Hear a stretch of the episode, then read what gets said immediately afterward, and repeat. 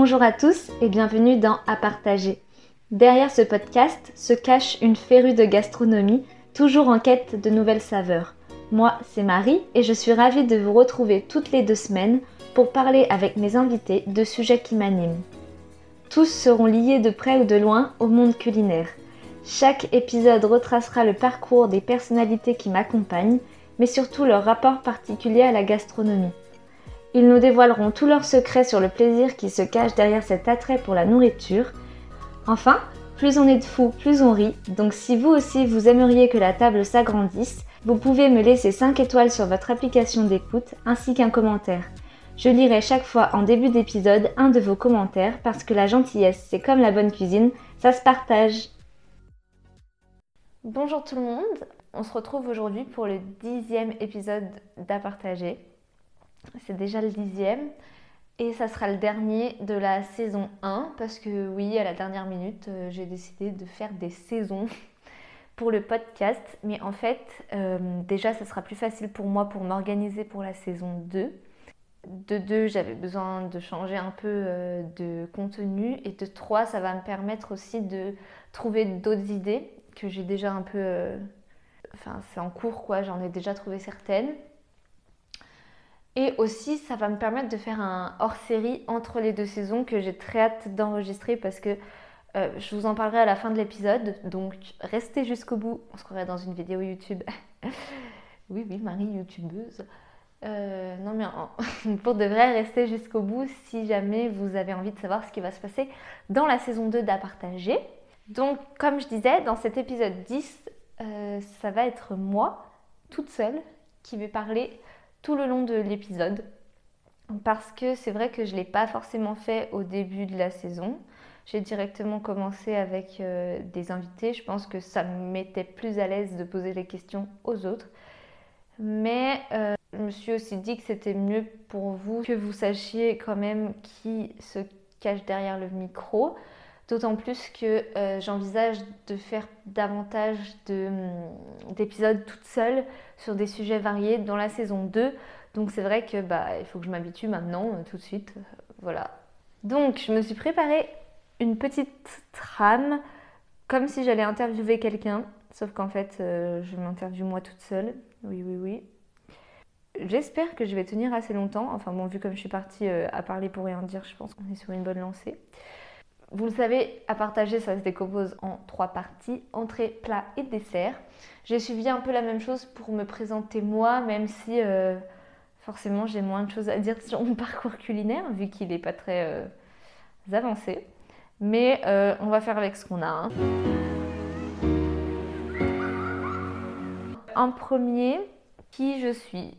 Donc vous l'aurez compris à force de m'entendre parler dans les épisodes je m'appelle Marie, j'ai 22 ans depuis pas longtemps. Je suis en école hôtelière en spécialisation cuisine parce que en fait dans les écoles hôtelières, je vous en parlerai après, mais euh, vous pouvez faire hôtellerie, cuisine, food service ils appellent ça, mais en gros c'est pour devenir restaurateur. Et moi euh, je suis en cuisine. Euh, voilà, sinon du coup je fais mes études à Lyon et je suis passionnée par tout ce qui est cuisine, surtout pâtisserie. Et aussi toute la partie médias, euh, réseaux sociaux, etc. Ça m'intéresse beaucoup. J'essaye de le mettre à profit dans le podcast, mais aussi dans un compte de photographie culinaire que j'ai lancé à côté. Euh, sinon, pour mes études, euh, j'ai fait, avant d'entrer à l'Institut, donc l'Institut c'est l'Institut Paul Bocuse à Lyon, donc c'est mon, école actuelle. Et avant d'entrer à l'Institut, j'ai fait euh, du commerce pendant trois ans. Donc j'étais en, c'était l'équivalent d'une licence, donc sur trois ans de euh, business international. Et en fait, en sortant du lycée, j'avais choisi de partir en commerce parce que j'avais absolument aucune idée de ce que je voulais faire plus tard. Et c'est d'ailleurs toujours assez flou, mais ça progresse. Mais en tout cas, j'avais vraiment aucune idée de métier précis. Et je m'étais dit qu'en ayant fait ES, la chose qui pouvait m'apporter le plus, on va dire, euh, pour le futur, c'était de faire du commerce. Euh, une chose que j'ai toujours su, c'est que je voulais monter ma boîte. Enfin, en fait, que je voulais être chef d'entreprise d'une quelconque manière. Vraiment, mon but, c'était de créer mon entreprise. Et donc pour moi, business, c'était euh, le, combo idéal. C'était l'opportunité parfaite parce que je me disais qu'on était fait, enfin qu'on était euh, formaté pour devenir chef d'entreprise. Sauf que euh, ma première année s'est très bien passée. J'ai beaucoup profité du fait d'être en études supérieures. Et après, en fait, j'ai été déçue parce que tout ce qu'on voyait, c'était très superficiel. Dans tous les cours que j'ai pu faire, on restait beaucoup en surface. Et ça pendant trois ans. C'est-à-dire que j'ai jamais trouvé qu'on creusait suffisamment dans les matières. Ce qui a fait que ça ne m'a pas du tout aidé dans mon choix de où je voulais aller après, etc. Et ça m'a juste perdu un peu plus. C'est ajouté à ça les deux stages que j'ai dû faire pendant mes études. Donc le premier, je l'ai fait en Italie, chez Iveco, je ne sais pas s'il y en a qui connaissent, mais en gros, j'étais dans une entreprise qui s'occupait des camions et des bus de la marque Fiat. Je ne sais pas si c'est encore relié, mais à l'époque, c'était, ça appartenait au groupe Fiat. Et j'étais dans la partie marketing.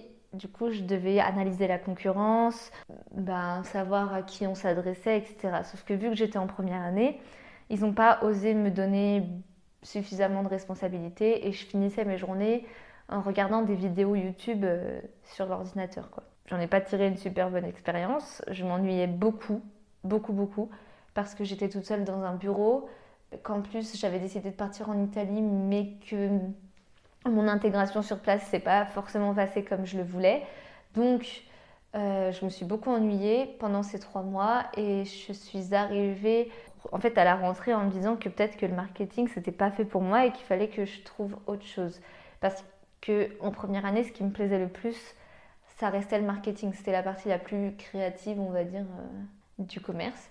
Et vu que j'ai été déçue, euh, bah, je partais avec un peu plus d'appréhension sur la deuxième année. Euh, la deuxième année, c'est assez mal passé pour d'autres raisons, mais du coup, le commerce ne me transcendait toujours pas. Et vient mon stage de deuxième année, du coup, que j'ai décidé de faire dans une start-up à Lyon. Et là, j'ai touché un peu à tout et je faisais partie de l'entreprise euh, comme si j'étais une employée. Donc ça, c'était vraiment sympa. Et en plus, je me suis très très bien entendue avec l'équipe et j'ai pu toucher à plein de secteurs différents. J'ai pu toucher à la partie commerciale en démarchant des clients, en faisant du, listing, enfin en essayant de, recruter de nouveaux clients, on va dire. Et euh, j'ai touché à la partie artistique avec la veille des réseaux sociaux, la veille des sites web, euh, la création d'un site web, la création de shooting euh, pour la marque, etc. Et ça, ça m'a plus plu. Malgré tout, je m'ennuyais beaucoup à rester assise derrière un bureau toute la journée. Et aussi, euh, j'avais l'impression de ne pas avancer. Et en fait, ça, c'est la partie qui m'a le plus gênée et qui a fait un peu tilt dans mon esprit à ce moment-là. C'est que en commerce, tout est trop, tout est trop abstrait pour moi, en fait. C'est-à-dire qu'en trois mois, je suis arrivée au début, on avait plein de projets sur lesquels se lancer, etc. Des marques avec qui entrer en contact, blablabla. Et en trois mois, en fait, quasiment rien n'avait bougé ni avancé et aucun contrat, si on peut dire ça comme ça, ne s'était signé. Enfin bref, j'avais l'impression de passer ma journée à faire des PowerPoints, euh, à pister des clients potentiels, etc., sans voir de, de retombées. Donc c'est vrai que ça m'a énormément frustrée et je me suis dit si c'est ça, euh, c'est pas pour moi. Arrive euh, la fin de mes études en commerce et euh, la boule au ventre, je suis allée voir mes parents en leur disant c'est pas ce que je veux faire, je veux faire quelque chose de concret, de manuel. Et en fait la chose qui m'est venue le plus naturellement, c'est la cuisine parce que depuis toute petite, en fait dans ma famille on adore tout ce qui tourne autour de la gastronomie. C'est vrai que avant notre ami le Covid, euh, on allait très souvent au restaurant, et ce depuis que vraiment je suis toute petite. C'était quelque chose pour moi qui comptait beaucoup et qui me plaisait beaucoup en fait. Je ne suis pas du tout le genre de personne à manger pour manger. J'apprécie vraiment tous les repas que je me fais, que je mange. Ça m'intéresse vraiment. J'ai toujours regardé toutes les émissions télé possibles, enfin bref. Et en fait, ça me paraissait tellement inaccessible parce que au lycée, on m'avait jamais parlé de la cuisine. C'était trop concret en fait pour que les gens m'en parlent. Et trop, euh, il y, a trop de préjugés sur la cuisine.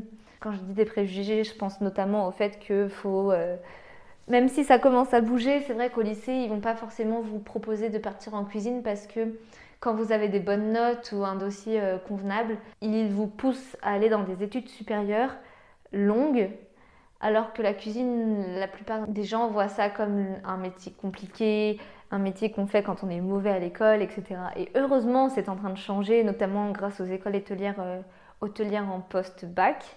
Mais c'est vrai que c'est toujours une mentalité assez ancrée et donc on n'en avait jamais parlé.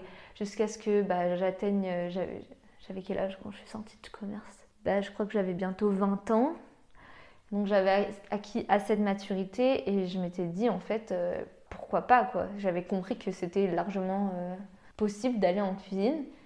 Il me manquait juste l'autorisation de mes parents pour me relancer dans des études parce qu'en fait à la base si j'avais continué il m'aurait resté deux ans et j'aurais commencé à travailler et là bah, du coup j'ai rallongé d'un an. Alors oui, vous allez me dire c'est pas énorme, certes c'est pas énorme, mais euh, c'est une école euh, qui coûte cher et c'est vrai que mes parents avaient aucune idée de si ça en valait la peine ou pas et au final ils ont décidé de me faire confiance et je me suis retrouvée à l'Institut Paul Bocuse à Lyon. Voilà, donc ça c'est ce que j'ai fait avant. J'ai déjà plus de salive alors que ça fait que 15 minutes que je parle. On n'est pas sorti de l'auberge. Donc maintenant, ce que je fais aujourd'hui, c'est de la cuisine et du management autour de la cuisine. Euh, je suis rentrée à l'institut en me disant euh, vraiment, j'étais très très focalisée sur un but qui était de devenir euh, MOF. Donc pour ceux qui ne connaissent pas, c'est meilleur ouvrier de France. Je voulais être MOF cuisine, donc c'est ceux qui ont le col bleu blanc rouge et euh, ouvrir mon propre restaurant. J'avais une idée très précise, je voulais ouvrir une grande bâtisse euh, en Provence et être euh, doublement ou triplement étoilée. voilà, c'était mon objectif de vie. Vraiment, je suis rentrée à l'institut et je me souviens que en rentrant, ils nous demandent de faire un dessin de où est-ce qu'on se voit, où est-ce qu'on se visualise à la fin de nos études. Enfin, plus tard, en gros, dix ans après l'institut, où est-ce qu'on se visualise? Et j'ai dessiné un col bleu, blanc, rouge et des étoiles. Bref, voilà. Et en fait, en déjà deux ans que je suis à l'Institut, mes plans ont énormément changé parce que même si j'adore, j'adore vraiment pâtisser, euh, l'ambiance qu'il y a à l'école quand on est en apprentissage, etc. C'est vraiment une ambiance géniale. Mais je ne me vois pas faire ça euh, le reste, tout le reste de ma vie. En tout cas, pas dans une brigade et pas en restauration. Pour l'instant, mon plan, après euh, avec moi ça change assez vite, mais mon plan c'est de, partir à l'étranger et de soit monter un petit salon de thé, pâtisserie ou boulangerie, parce que j'aime beaucoup le travail de la pâte.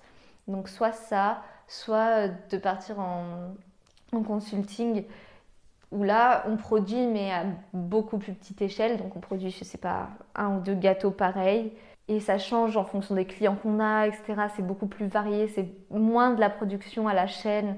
Pas que euh, en boutique ou en restauration, ça soit vraiment à la chaîne, mais c'est vrai que quand on a une offre boutique, on produit souvent les mêmes gâteaux, voire tous les jours si euh, les, dirigeants, enfin les gérants de la boutique décident de ne pas changer de gâteau du, jamais, de jamais changer de gâteau, ben, on produit tous les jours les mêmes gâteaux, on a exactement le même euh, déroulé chaque jour, etc. Et moi, c'est quelque chose qui me plaît pas énormément. Donc euh, pour l'instant mon plan c'est ça. Après euh, c'est vrai que j'aimerais réussir à allier à tout ça tout le côté média et photographie, mais pour l'instant on verra, enfin on verra de comment ça se passe après, de comment ça évolue, euh, de déjà si j'arrive à faire un stage cette année. Voilà. Après, si jamais toute la partie photographie et recettes, etc. vous intéresse, j'ai un autre compte Instagram, donc j'ai celui du podcast et j'en ai un deuxième ainsi qu'un blog qui s'appelle tous les deux euh, En bugne à bugne.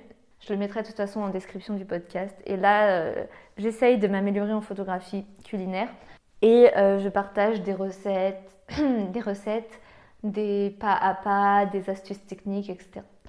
Voilà, donc ça c'était la petite parenthèse. Sinon, euh, je vous parlais de mon stage euh, bah, juste avant là. En fait, euh, à la base, à l'Institut, on est censé réaliser deux stages, trois stages, trois stages, un stage par an. Donc deux de quatre mois en première et en deuxième année, et un de six mois en troisième année, qui, dans l'idéal, débouche sur un CDD ou un CDI. Enfin bref, on est embauché dans l'entreprise où on est. Si on en a envie, bien sûr, après. Si vous n'avez pas du tout envie d'être embauché dans cette entreprise, euh, vous êtes grand, quoi. Mais bref. Et euh, en fait, l'année dernière, à cause du Covid, on n'a pas pu faire de stage. En fait, notre stage a été annulé. Euh, à la base, je devais aller dans un restaurant deux étoiles à Annecy, qui s'appelle la Maison Bleue. C'est le chef, Johan Comte. Donc, je devais aller là-bas pendant quatre mois. Et ça a été annulé, mais au fur et à mesure que le confinement passait, etc., je me suis débrouillée pour que, à la fin du confinement, je puisse réaliser un stage d'un mois et demi en boutique en pâtisserie. Euh, normalement, en première année, on n'a pas le droit de faire de stage en pâtisserie parce que notre spécialisation, elle vient qu'en troisième année. Donc, ils veulent que en première année, tout le monde fasse un stage en cuisine. C'est pour ça que j'allais dans un, dans un restaurant à Annecy. Que là, on n'avait pas de stage et que je me suis débrouillée un peu toute seule. J'en ai profité pour partir en pâtisserie boutique pendant un mois et demi chez Dorner Frères à Lyon. Ça s'est super bien passé, vraiment très bonne expérience. J'étais dans une équipe euh, on s'entendait bien, il y avait une bonne ambiance, etc. J'ai appris pas mal de choses. Donc cette année, j'avais envie de le réaliser en restauration pour voir les desserts à l'assiette. Sauf que euh, une nouvelle fois, on, on, est encore en plein Covid. L'école nous assure qu'on va avoir un stage cette année. Euh, j'en suis pas persuadée. Surtout que la réouverture des restaurants n'arrête pas d'être repoussée. Donc euh, je me suis débrouillée pour trouver dans un autre secteur de la gastronomie qui correspond un peu plus à mes attentes. Si j'arrive à l'avoir, j'aimerais euh, être prise en boulangerie à Paris. Sinon, on m'a demandé comment se passait la recherche de stage et comment ça se passait nos journées de type à l'institut et en stage. Donc pour la recherche de stage, c'est assez simple, c'est-à-dire que ben, on se renseigne sur ce qui se fait, sur ce qu'il y a autour de nous, etc. En fonction de ce qu'on aimerait faire plus tard ou de ce qu'on a envie d'approfondir. Et après, on postule, on passe un entretien. S'ils veulent, ils peuvent nous faire passer un jour ou deux d'essai en cuisine. Et après, avec notre responsable de stage, on en parle, on a des rendez-vous pour en parler, pour savoir si ça nous correspond, etc. Et euh, bah voilà, après pendant quatre mois, donc de mai à août, on est en stage euh, dans l'entreprise. Ça, c'est la recherche de stage. Après, une journée type en stage, ben, je peux pas trop, je suis pas trop représentative de comment ça se passe parce que j'en ai fait un, mais c'était pas vraiment un stage. Mais du coup, enfin, c'était pas un stage officiel. Mais du coup, moi, celui que j'ai fait l'année dernière, euh, je commençais à 7 heures et après, je terminais entre 15 et 16 heures généralement avec une pause de midi pour manger. Et le matin, donc j'arrivais, euh, on sortait les gâteaux qui allaient être mis en vente. On faisait la décoration, donc le pochage, euh, enfin les finitions quoi. On les mettait en vitrine. Et après, on lançait les viennoiseries du jour, les gâteaux de voyage, etc. Et après, on s'avançait sur les autres préparations de la semaine. En fait, il y avait toujours quelques jours d'avance sur les préparations des gâteaux. Et il y avait par exemple une journée où on faisait euh, les biscuits, une journée où on faisait les crèmes, une journée où on faisait le montage, une journée où on faisait le glaçage. Vous avez compris le principe, mais du coup on s'avançait comme ça et ça marchait comme ça pendant, pendant la journée. Et après, euh, s'il y avait des gâteaux qui tombaient en rupture, il fallait les refaire. Souvent, on faisait du pochage minute devant les clients. Donc ça, c'était mon stage à moi. Euh, après, ça dépend aussi des maisons, ça dépend des stages. Par exemple, en boulangerie, normalement, je devrais commencer vers 5h ou 4h30 suivant. Euh, ça dépend des boutiques. Et finir vers euh, bah, entre 13h et 15h. Après, ça dépend en fait de comment les gérants décident des horaires. Et sinon, une journée type à l'institut, bah, quand j'ai théorie, comme en ce moment, je passe ma journée sur Zoom, donc c'est pas très intéressant. Mais sinon, en cuisine, euh, généralement, euh, on a un carnet de recettes qu'on doit réaliser soit en groupe, soit tout seul, et qu'on voit au fur et à mesure de la semaine. Et après, les réalisations sont envoyées au restaurant de l'école, donc là, où, en gros, notre cantine, pour qu'il soit servi aux étudiants afin qu'il y ait le moins de pertes possible. Après, euh, quand on est en examen, par exemple, on doit faire des recettes de A à Z tout seul. On doit sortir une entrée, un plat ou euh, un plat, un dessert tout seul.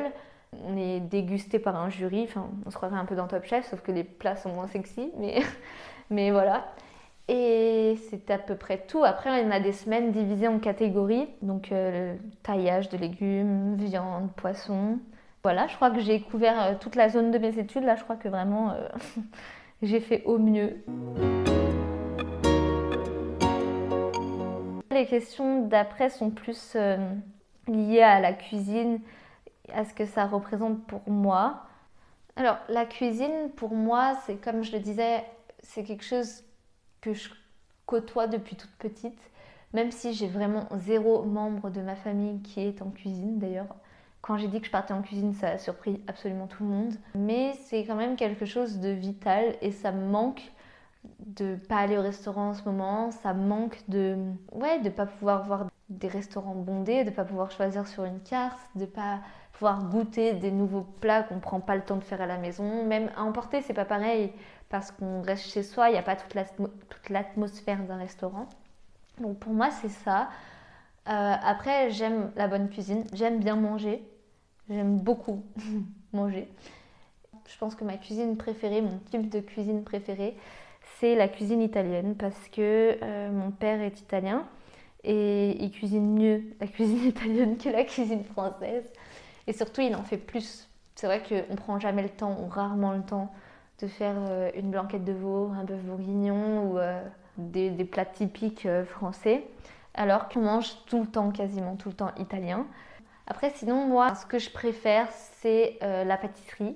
Depuis que je suis toute petite, je suis un vrai bec sucré. Je pourrais me nourrir. Je vais pas dire ça parce que je pense qu'au bout de deux jours, je vomis. Mais si j'avais le droit de manger des desserts plusieurs fois par jour et uniquement des desserts, je le ferais. Ça m'arrive très souvent de me faire des petits déjeuners en guise de dîner. Et l'année prochaine, euh, tout va bien, j'irai en spécialisation pâtisserie. Donc quand je dis l'année prochaine, c'est genre en septembre, où là, euh, j'aurai vraiment plus de cuisine. J'aurai uniquement des cours de pâtisserie, de boulangerie, chocolaterie. Après, la pâtisserie aussi, c'est, je préfère la pâtisserie de manière générale par rapport à l'ambiance qu'il y a euh, dans une pâtisserie et dans une cuisine. C'est totalement différent. en cuisine, c'est très très hum, comment dire? Comment dire sans m'attirer les foudres des pâtissiers euh. Mais en pâtisserie, c'est très carré, très calme la majeure partie du temps et euh, organisé. C'est-à-dire que vous faites toutes vos pesées à l'avance. Après, vous réalisez, enfin, vous suivez votre recette et voilà, vous avez votre gâteau. Quoi. Il y a pas, vous pouvez pas prendre une cuillère, goûter. Ah, je rajoute un peu de sel. Ah, ça manque un peu d'assaisonnement. Oh, prends le vinaigre. Non, c'est pas possible. C'est ça, enfin, ça marche pas comme ça. Après, certes, il y a des processus de création dans lesquels euh, on teste des nouvelles choses, etc. Mais ça sera jamais aussi freestyle, si je peux dire, si je peux appeler ça comme ça, que la cuisine. Après, la cuisine, ça, bien sûr que le côté freestyle euh, plaît à beaucoup de monde et c'est très plaisant en apprentissage d'être euh, un peu plus, de pouvoir se permettre plus de choses, de pouvoir tenter plus de choses. Pour une ambiance de travail, c'est pas ce qui me plaît le plus. Je préfère euh, le côté plus serein de la pâtisserie. Mais voilà, après ça c'est très personnel. Après, une question que je pose beaucoup à mes invités, ou que j'oublie souvent de poser mais qui m'intéresse vraiment, c'est euh, qu'est-ce qu'ils recherchent quand ils vont au restaurant? Du coup, je me suis dit que ça pouvait être intéressant que j'y réponde. Moi, ce que j'aime dans les restaurants, c'est l'ambiance le service. Et après, ça dépend de mon humeur. Il y a des jours où j'ai envie de tester de la nourriture que j'ai pas l'occasion de manger souvent. Et il y a des jours où j'ai envie d'une nourriture très réconfortante et juste de pas me prendre la tête. Euh, généralement, c'est ce que je recherche. Après, moi, c'est vrai que le service est primordial. J'ai du mal à apprécier un repas si je trouve le service désagréable. Et après, j'aime bien faire des restaurants gastronomiques, etc. Parce que il y a l'effet waouh. Et c'est vrai que de manière générale, on goûte des saveurs auxquelles on n'a pas l'habitude de goûter et on découvre une, une, mise en scène au cours des différents plats qui est assez impressionnante et, et c'est à faire en fait. C'est une, une expérience totalement différente. Mais c'est vrai que si je devais choisir un restaurant, ça serait très certainement un restaurant italien ou un restaurant dans lequel, euh, vous savez, les, produits changent régulièrement en fonction de ce, de ce que les chefs ont à leur disposition. Mais sinon, ce qui me fait rentrer dans un restaurant, c'est déjà la devanture. C'est hyper cliché, mais en fait, j'aime bien les restaurants qui font un peu mignon, qui font atypique. En fait, le côté intime et atypique me plaît beaucoup dans les restaurants. Depuis que je suis toute petite, dans les pays qu'on visite, ma maman était toujours munie des guides des pays et on allait toujours dans les restaurants qui avaient un peu ce genre de description. On s'attendait pas à ce que la nourriture soit aussi bonne. Et c'est vrai que les restaurants payaient pas de mine euh, enfin, sur la devanture. Mais ils étaient toujours un peu euh, dans un esprit familial et intime. C'est ce que j'aime bien retrouver euh, quand moi je cherche un restaurant. Après, j'aime aussi tester plein de choses. C'est vrai qu'il y a des restaurants qui font très Instagram maintenant et qui sont quand même très bons, dans lesquels j'aime bien m'aventurer pour découvrir. Si je devais donner trois adresses qui sont mes, mes adresses euh, favorites, en tout cas pour le moment, je dirais la brasserie Georges. Parce que de tous les restaurants que j'ai fait, je pense que à Lyon, c'est celui qui m'a le plus marqué. Pas parce que c'est extrêmement bon ou que ce soit. Après, ça a changé de propriétaire. J'y suis pas allée depuis un moment. Mais en tout cas, c'est celui qui, dans mon souvenir, reste le plus spécial pour toute l'ambiance qu'il y a derrière. Alors pour le coup, c'est pas du tout euh, petit et, intime, mais c'est atypique et ça reste chaleureux malgré le nombre de couverts qu'ils font. En fait, c'est une énorme brasserie à Lyon qui sert des plats euh, typiquement lyonnais, donc la quenelle, euh, le riz de veau, le tablier de sapeur, enfin les plats des bouchons lyonnais en fait, et qui a cette ambiance très très familiale. Par exemple, à chaque fois qu'il y a un anniversaire dans la salle, toutes les lumières s'éteignent et il y a un orchestre, enfin des vrais gens qui jouent, qui jouent d'un instrument de musique, qui se mettent à jouer la chanson euh, de Joyeux anniversaire. Et tout le monde, toute la salle applaudit et chante. Et rien que pour ça, je trouve ça génial. Je trouve l'ambiance, euh, même si je reste traumatisée parce que mes parents un jour ont dit au serveur que c'était mon anniversaire alors que c'était pas le cas. Et que je déteste qu'on fête les anniversaires au restaurant parce que je trouve ça trop gênant. Et le serveur qui était de mèche avec mes parents, il a mis une bougie sur le, gâteau au chocolat et il a demandé à la salle d'éteindre les lumières et de chanter pour mon anniversaire, alors que c'était absolument pas mon anniversaire.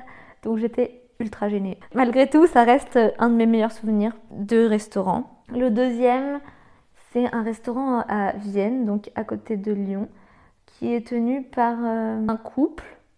Et si je me trompe pas, c'est de la cuisine fusion argentine. Je sais pas si, si c'est argentine, en tout cas c'est sud-américain et française. Et c'est pas les prix d'un gastronomique, mais en tout cas les plats sont. On se croirait dans un gastro. Et il y a, vous voyez, les amuse-bouches par exemple, c'était euh, comme des carottes plantées dans un jardin de terre. Enfin, c'était des carottes caramélisées, enfin hyper travaillées. Et la terre, c'était un crumble euh, sucré-salé. Tous les plats étaient un peu comme ça, originaux, en alliant des saveurs de différents pays, surprenants. Et l'ambiance, pour le coup, là, c'était très intime. C'était tout petit. Les murs sont en pierre et il n'y a que le couple en fait qui gère le restaurant. Enfin, au moment où j'y suis allée, peut-être qu'ils ont embauché depuis ou pas. Avec le Covid, je, ne sais pas. Mais en tout cas, euh, du coup, ça restait très familial. Et le dernier restaurant que j'ai fait en France, en tout cas à Lyon, qui m'a marqué. Alors j'ai beaucoup, beaucoup mangé dans des restaurants en Italie. Donc ma vraie pizzeria préférée est à Turin. Mais si je dois en donner une en France, je pense que ça serait Casa Nobile à Lyon.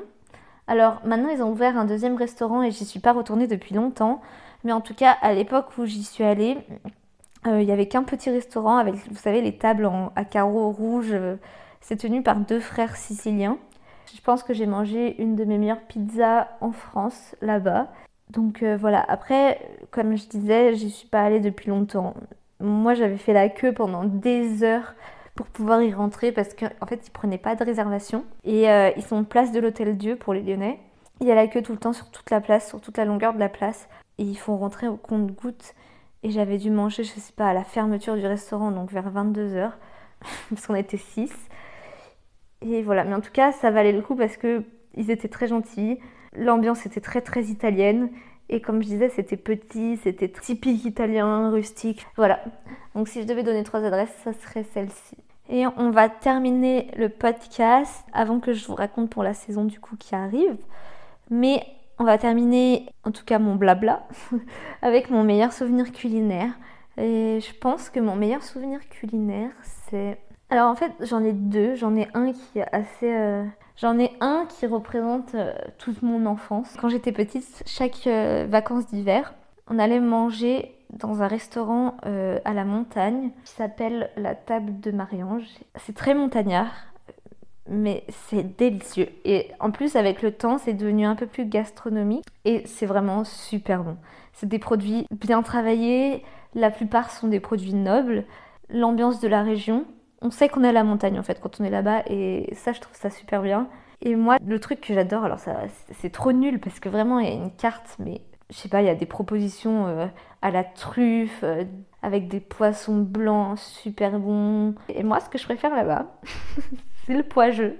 Et le pois-jeu, c'est rien d'autre qu'une salade de choux rouges avec du Beaufort ou de l'abondance, je sais pas. Enfin, un, fromage type Beaufort, des croutons, des petits lardons et une sauce spéciale. Et à chaque fois que je vais là-bas, ou que j'allais là-bas, en tout cas tous les jours, je demandais du pois-jeu en entrée. Et même s'il n'était pas à la carte, des fois il me le faisait spécialement pour moi et des bols entiers alors qu'à la base il servait en petites portions.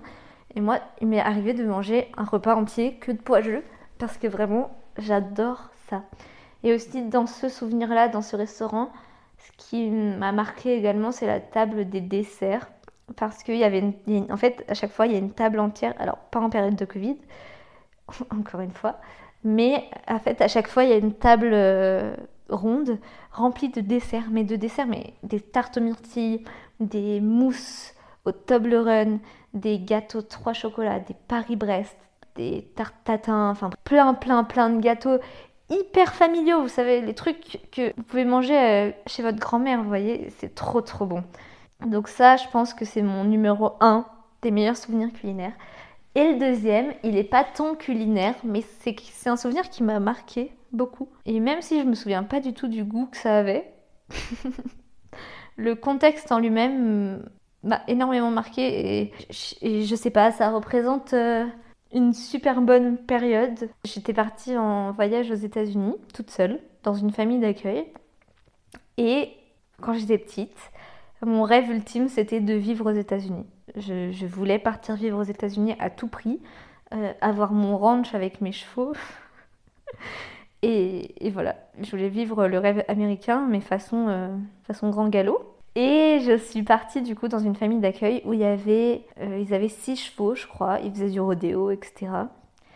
Et un soir, euh, enfin, en fait, je vivais vraiment la, vie américaine. C'était trop, trop bien. Ils avaient euh, les, chapeaux de cow-boy, le pick-up. Mon chat se faufile sur moi. Hop, bonjour. Salut.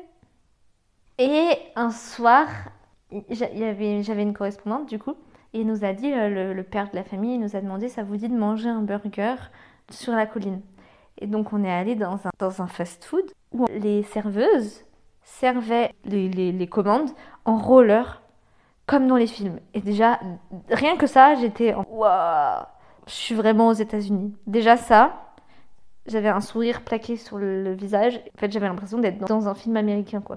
Et après, il nous a emmenés donc dans le pick-up, enfin on était dans le pick-up, il nous a emmenés dans le, en haut d'une colline et on a mangé à l'arrière du, pick-up. Donc vous savez, c'est les grosses voitures avec le coffre euh, ouvert à l'arrière où vous pouvez mettre plein de trucs. on s'est assise là, face à la vue sur la plaine, avec euh, le coucher de soleil et on a mangé notre burger. Alors je me souviens absolument pas du goût qu'avait le burger, mais juste tout le contexte, ça m'a énormément marqué. Donc voilà, donc on finira sur cette touche de Marie vit son rêve américain en Oregon avec un burger. Avant qu'on se quitte et que je signe la fin de cette saison 1 et de cet épisode numéro 10, je vais vous parler un peu du hors-série et de la saison 2. Donc d'ici deux semaines, normalement, le premier épisode du hors-série sortira. Je ne sais pas trop combien de temps ça va durer. soit je vais faire 5 épisodes, soit 10 de nouveau. Mais le concept, c'est que l'on cuisine ensemble, mais de manière uniquement orale. C'est-à-dire que je vais pas filmer de vidéo de ce que. Enfin, il n'y aura pas de vidéo en direct de ce que je vais faire, mais je vais juste vous guider à la voix. Et le but, c'est que vous réalisiez les recettes en même temps que, vous écoutez le podcast, en essayant de faire au mieux avec les indications que vous avez euh, et que je vous donne pendant l'épisode. Après, euh, évidemment, je vais pas me contenter de vous dire, ah bah alors vous coupez les oignons, etc. Le but, ça va être qu'on parle un peu de sujets multiples de la vie de tous les jours. Je, pense que je choisirai un sujet pour un épisode et à chaque fois, je changerai de sujet. Et, et voilà, et qu'on cuisine ensemble, en fait, comme si on était deux potes qui étaient dans une cuisine ou en vidéo, en FaceTime, je sais pas, et qui se racontaient leur vie et qui cuisinaient en même temps. Donc euh, voilà, c'est le concept que j'ai envie de donner au hors série et que c'est probable que je l'intègre dans la saison 2. Mais du coup, pour la saison 2, je vais essayer. Je dis bien je vais essayer, c'est pour ça que j'aimerais m'organiser à l'avance. Mais dans l'idéal, j'aimerais publier un épisode par semaine avec une semaine sur deux euh, des invités, comme dans la saison 1 et une semaine sur deux, soit des épisodes discussion avec des amis à moi, soit des épisodes recettes comme on va faire dans le hors-série, soit des épisodes juste on va discuter d'un sujet, je vais faire des épisodes seuls où on discutera d'un sujet par exemple, il y en a un que j'ai en tête, mais par exemple on pourrait parler de euh, pourquoi euh, en France les restaurants sont si importants, ou enfin des choses comme ça, des choses un peu, on essaye de trouver le pourquoi du comment autour de la gastronomie. Voilà, donc ça c'était mon idée de base pour la saison 2. Je vais voir comment ça évolue d'ici là. En tout cas, n'hésitez pas à me dire sur les réseaux sociaux si ça vous plaît, si vous avez hâte autant que moi, et surtout si vous avez des idées et des suggestions pour les épisodes à venir, que ce soit pour le hors-série ou pour la saison 2. Et des gens que vous aimeriez que j'interviewe. Voilà, j'espère que cet épisode où vous apprenez un peu à me connaître, un peu beaucoup, vous aura plu. Même si j'ai beaucoup blablaté, j'espère ne pas vous avoir ennuyé. Je vous dis à très bientôt pour le hors-série. Et en attendant, on se retrouve sur Instagram pour du contenu beaucoup plus régulier. Voilà, à bientôt